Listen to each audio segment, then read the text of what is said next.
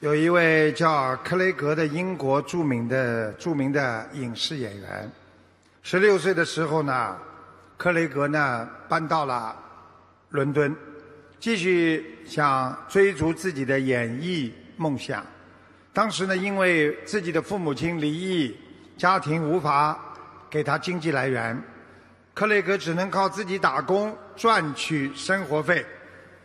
但是他来到伦敦整整一个。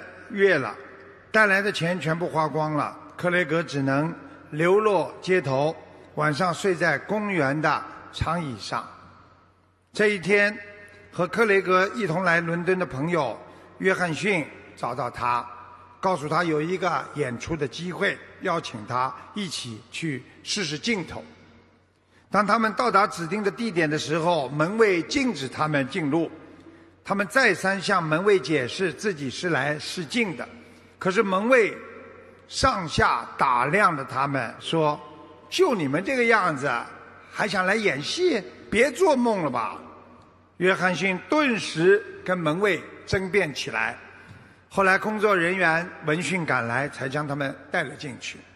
回去的路上，约翰逊愤愤地说：“这个门卫太可恶了。”别人进去的时候，他们彬彬有礼；轮到我们，他却人眼相待，这对我们太不公平。我要投诉他。约翰逊不停的抱怨，克雷格没有讲一句话。这时候，约翰逊感到非常奇怪：难道你就不生气吗？有什么好生气的？你看看我们，浑身上下脏兮兮的。难免会让人家产生质疑，当然门卫以貌取人是不对的。不过，与其抱怨他的不公，不如我们改变自己，以后好好演戏才是改变不公最有效的方法。后来，克雷格奋发努力，得到进入国家大剧院受训的机会，并且。参加了曼彻斯特的巡回演出，后来克雷格又有幸成为了《零零七》James Bond 的第六任扮演者。他不仅获得了财富，也赢得了众多观众的喜爱。这个故事告诉我们：我们很多人只抱怨的环境，抱怨别人对自己不公，其实。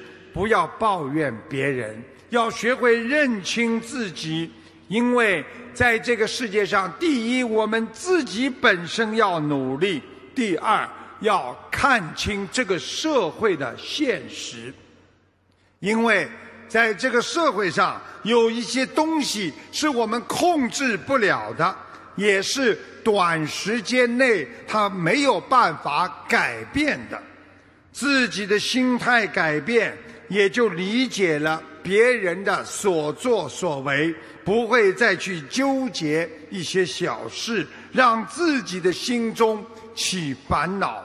所以学佛人胸怀坦荡，能够理解别人，你才能修好自己呀。